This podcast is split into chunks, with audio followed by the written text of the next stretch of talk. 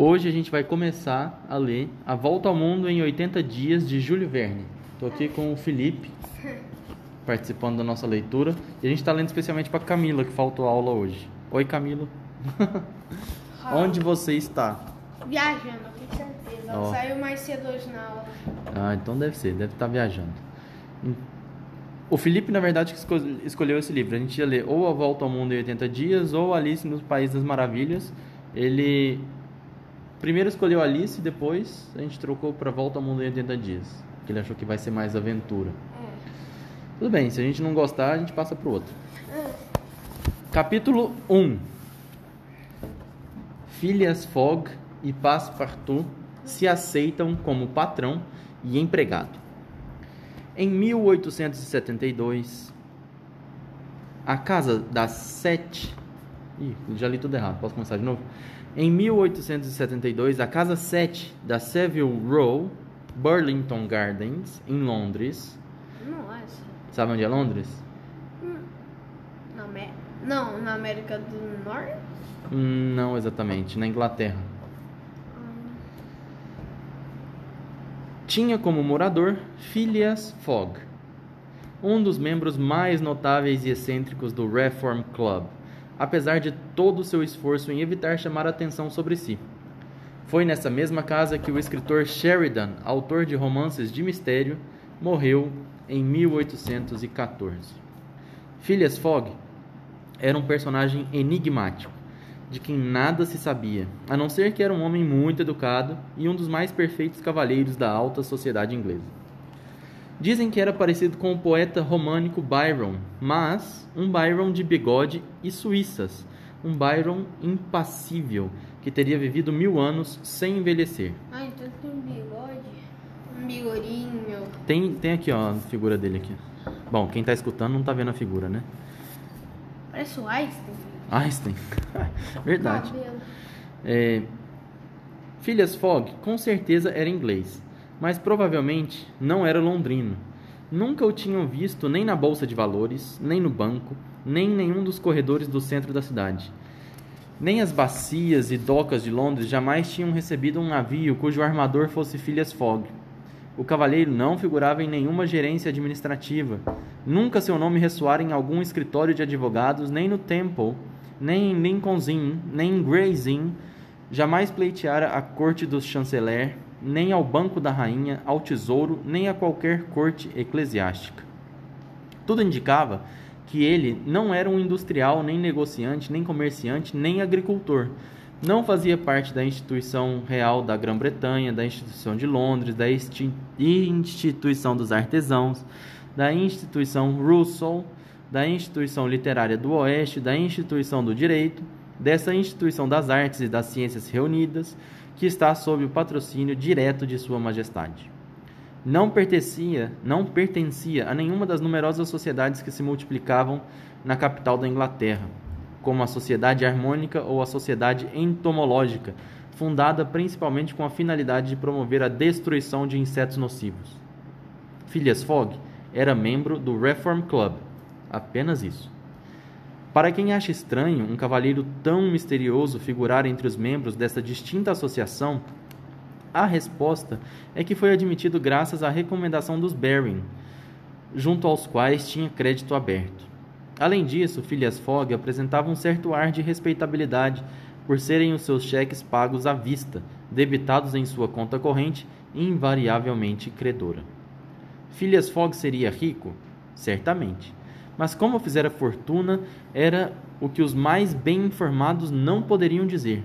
E Sr. Fogg seria o último a quem conviria indagar.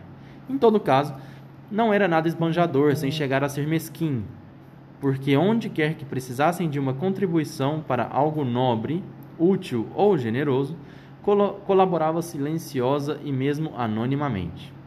Ninguém menos comunicativo do que este cavalheiro. Falava o menos possível e parecia tanto mais misterioso quanto mais silencioso se mostrava. Embora vivesse às claras, tudo o que fazia era tão matematicamente sempre o mesmo que a imaginação insatisfeita procuraria ver além. Era o protagonista esse? O Phileas Fogg, o protagonista. A gente tá. a Eu vou gente- chamar de Fa- filha, vou chamar de filha. Fog. Fog, tá bom. É, a gente filhas. a gente tá sendo apresentado pro protagonista. Como que ele era até agora? Ele era com bigode, Aham. ele com cabelo arrepiado, que eu vi na foto. Cabelinho arrepiado. Ah, E como é que ele era o jeito dele assim? ah, o jeito? É. Vixe, esqueci. Esqueceu? Ele era meio misterioso, né? E olha só o que que falou agora. Ah, é verdade. Ó. Embora vivesse às claras, tudo o que fazia era tão matematicamente sempre o mesmo que a imaginação insatisfeita procuraria ver além. O que, que é isso? Matematicamente sempre o mesmo. Ele fazia sempre a mesma coisa. O mesmo cálculo? Ah, Não, ele tinha a mesma rotina, milimetricamente calculada, todo ah, dia. pareceu. Parece você? Você é assim também? Como é que é a sua rotina de manhã? Eu acordo, tomo café da manhã, estudo, vou minha aula, né? Aham. Eu jogo, almoço, eu, arrumo minhas coisas, jogo, Todo dia a mesma coisa. menos as atividades. Aham. Tipo, aí a umas 6 horas eu começo a jogar de novo. Aham. Vamos ver se, se você é mais ou menos matematicamente rigoroso do que ele. Menos, menos. Vamos ver, ué. Eu gosto que tem atividades também que eu faço, tipo, Dá, diferentes. É, né? Mas é sempre são as mesmas atividades, não são? como assim? Cada semana se repetem. Tá vendo? Vamos ver se é assim na vida dele também. Andou viajando? Era provável, porque ninguém conhecia melhor do que ele o mapa mundi. Não havia lugar, por mais longe que fosse, que não soubesse onde é. Às vezes, mas em poucas palavras, breves e claras, corrigia os mil boatos que circulavam no clube sobre viajantes perdidos ou extraviados. Indicava as verdadeiras probabilidades e suas palavras muitas vezes pareciam inspiradas por uma espécie de dom profético. Era um homem que devia ter viajado por toda parte, pelo menos em espírito. Phileas Fogg não saía de Londres há muitos anos. Quem o conhecia bem garantia que, salvo o caminho direto que percorria diariamente para vir de sua casa ao clube, ninguém poderia esperar vê-lo em outro lugar. O seu único passatempo era ler jornais e jogar whist. Neste jogo, neste jogo silencioso, tão apropriado à sua índole, ganhava frequentemente, mas os ganhos nunca iam para seu bolso. Faziam parte de sua verba destinada à caridade. O que, que é esse jogo aí? Vamos procurar na internet depois o que, que significa esse Como jogo. que é o nome? Whist. Vamos marcar aqui, ó. Página 11. Whist. Além disso, é preciso que se note, Sr. Fogg jogava evidentemente por jogar, não para ganhar. O jogo era para ele um combate, uma luta contra uma dificuldade, mas luta sem movimento, sem deslocamento, sem fadiga, e isso combinava fadiga? fadiga, cansaço. Ah, tá. E isso combinava com seu caráter. Ninguém sabia se ele tinha mulher ou filhos, nem parentes, nem amigos. Caraca, mas esse é o cara das casas assombradas, né? Nada. Phileas Fogg vivia só na sua casa de Savile Row, onde pessoa alguma penetrava. Do seu interior ninguém cuidava, bastava-lhe um criado. Almoçava e jantava no clube a horas cronometricamente determinadas, na mesma sala, à mesma mesa, sem compartilhar com amigos, não, convidado, não convidando nenhum estranho. Meu Deus, cara ch- chato.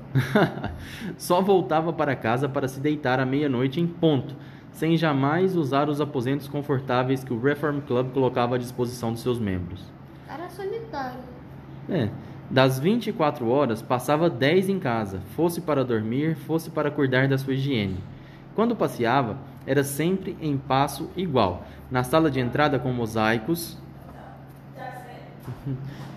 tchau, tchau. Saiu, vai ficar gravado para sempre. Tchau, tchau. É, cadê? Quando passeava, era sempre em passo igual, na sala de entrada com mosaicos ou na galeria circundada por vitrais azuis, sustentado por 20 colunas jônicas de pórfido vermelho. Se almoçava ou jantava, eram as cozinhas, a dispensa, a copa, a peixaria, a leitaria do clube que forneciam à sua mesa suas suculentas reservas. Eram os criados do clube, personagens de aspecto solene, em trajes pretos, calçando sapatos com solas de feltro, que o serviam. Parece os homens MIB. MIB, Homens de Preto, os, os criados, é, parece. eram finos, eram os finos cristais do clube que continham o seu licor, o seu porto ou o seu clarete misturado com canela, avenca e cinamomo. Era finalmente o gelo do clube, gelo vindo do, com imenso custo dos lagos da América, que lhe conservava as bebidas em um estado de frescor satisfatório. Eu posso dessa página? Pode. Queria- Se viver em tais condições é ser excêntrico, a excentricidade é coisa muito boa.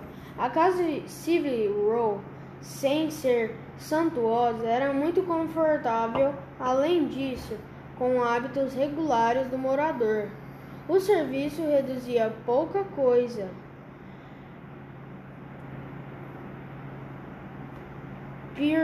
Pirellas Frog. Phileas Fogg. Ah, tá, pensei que. Deixa aqui que eu vou te ajudando. Aí. Do seu único criado, uma pontualidade e uma regularidade extraordinária. Naquele mesmo dia, 2 de outubro, de- dera aviso prévio a James Forster. Porque o criado cometerá a falta de lhe trazer a barba, água é, a 84 graus, não sei o nome Fahrenheit.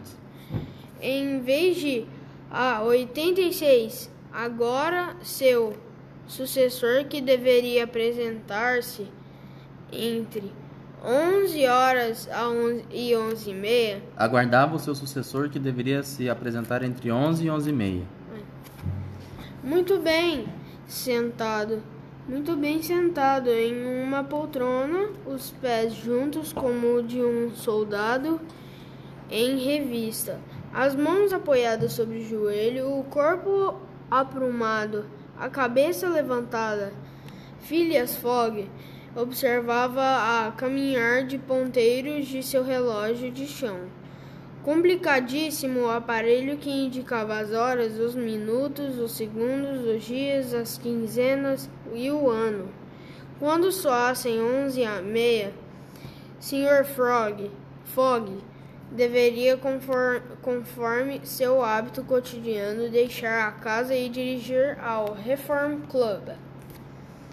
Bateram a porta pequena à sala onde Fo Fogg se encontrava. Jamais Foster é criado despedido apareceu anunciou. O novo criado, um capaz de um rapaz de uns 30 anos de idade, apresentou-se e cumprimentou. É francês e chama-se John, estranhou Fogg. Jean, se não lhe de desagradar, respondeu o recém-chegado. Jean Passepartout. Jean Passepartout é um francês. que que me que me ficou que me ficou o que justificava a minha aptidão natural para me safar de apuros. Considere-me um rapaz honesto, senhor, mas para ser franco, já esqueci muitas profissões. Fui cantor ambulante, artista de circo, salta, saltando com o Leotard, dançando na borda do Blondin. Depois, depois virei professor de ginásticas, ginástica para tomar mais úteis, tornar mais úteis os meus talentos e por fim fui, sar, fui sargento de bombeiros em Paris. Tenho até hoje meu currículo alguns incêndios no, notáveis, mas já fazem cinco anos que deixei a França. Que desejado gozar a vida de família. Sou criado no quarto de, criado de quarto na Inglaterra.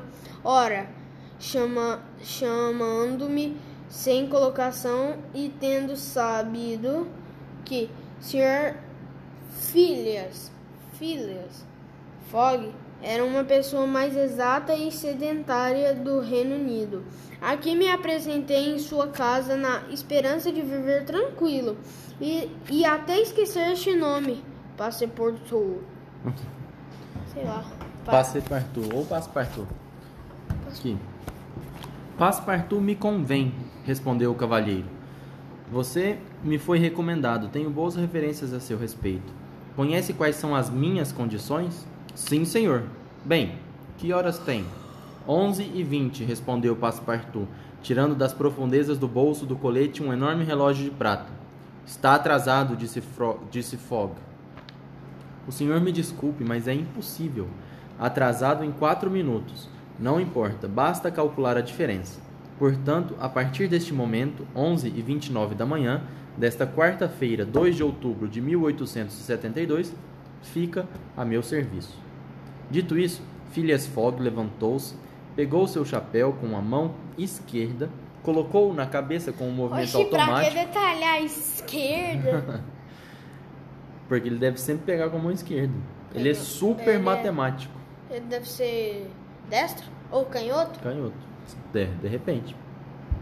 Colocou-o na cabeça com um movimento automático e desapareceu sem acrescentar palavra.